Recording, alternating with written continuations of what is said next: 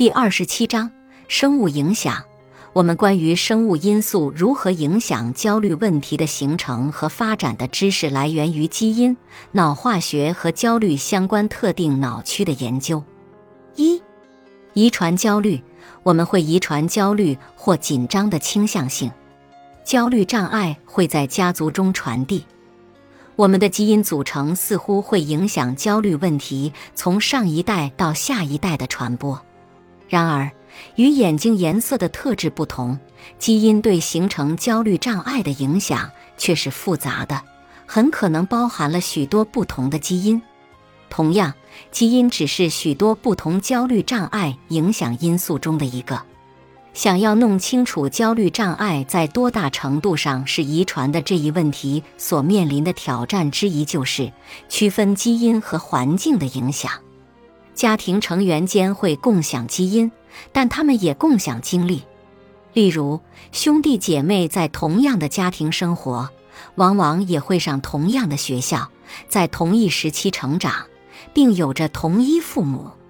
科学家通常通过研究大量的双胞胎来区分基因和环境的影响。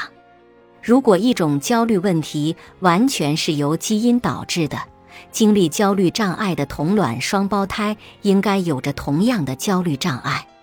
如果代际间焦虑障碍的传播完全是基于共同的环境，那么假设双胞胎是在类似的环境下长大的。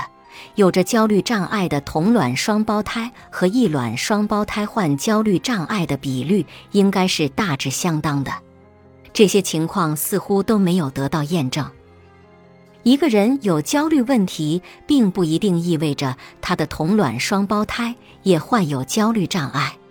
然而，同卵双胞胎发生焦虑障碍的比率往往会高于异卵双胞胎发生焦虑障碍的比率。一些研究会比其他研究发现基因的更大影响，而研究也通常并不支持哪种焦虑障碍是最受基因影响的。然而，考虑到双胞胎研究结果的模式和其他的基因研究，基因会影响焦虑发生，则是毫无疑问的。二，大脑化学物质，大脑就像是一个化学工厂。信息通过一种叫做神经递质的化学信使，从一个神经细胞传递到下一个神经细胞。每个神经细胞会释放微量的神经递质，其中一些会促使下个细胞做出反应，另一些则被原始的神经元重新吸收。我们体内这一过程的效果取决于所释放神经递质的类型、数量，在摄取的数量。接收神经元受体的敏感性，以及发生这一过程的脑区，影响焦虑障碍的神经递质包括五羟色胺、去甲肾上腺素和氨基丁酸。例如，人们认为五羟色胺与强迫症相关。提高大脑五羟色胺水平的药物通常有助于治疗强迫症。这些包括选择性五羟色胺在摄取抑制剂，比如帕罗西汀、氟西汀和其他某些药物。相反，主要影响其他神经递质的药物对治疗强迫症却不是特别有效。对于惊恐障碍而言，有证据表明提高脑内去甲肾上腺素水平的药物能够引发惊恐发作。然而，那些阻止去甲肾上腺素再摄取的药物，通常有助于治疗惊恐障碍。也有证据表明，其他神经递质如五羟色胺也会影响惊恐障碍。对神经递质在焦虑障碍中所起作用的了解，已经帮助人们研发出了新的治疗焦虑的药物。但神经递质与焦虑障碍的关系是复杂的。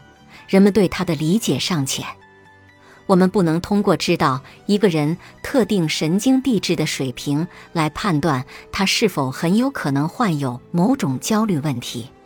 同样，我们也不能在通过测试得知一个人特定化学物质不平衡之后，利用这一信息来预测一个人使用某种药物成功的可能性。我们确实知道的是。一，当我们在许多不同人群中计算平均情况时，影响神经递质的药物通常能够减少焦虑。二，患有焦虑障碍的人和没有焦虑障碍的人在神经递质的活动上存在差异。三，大脑活动技术的进步为科学家测量大脑活动提供了令人振奋的新工具。例如，正电子发射计算机断层扫描和功能性磁共振成像是两种可以让研究者测量脑内血流模式的影像技术，正如 X 射线可以用来获得骨骼影像一样。这些影响技术能够识别患有特定焦虑障碍的人大脑的哪个区域更活跃或更不活跃。例如，研究发现。强迫症患者有着独特的大脑活动模式，甚至强迫症不同亚型患者的大脑活动也是不同的。但是，来自脑成像的研究结果经常并不一致。同样，基于脑成像的研究也很难对焦虑障碍的成因做出结论，因为大脑区域活性增加可能意味着焦虑障碍的原因，或者仅仅是患有某种焦虑障碍的结果。本集播放完毕，感谢您的收听。喜欢别忘了订阅专辑、关注主播，主页有更多精彩内容。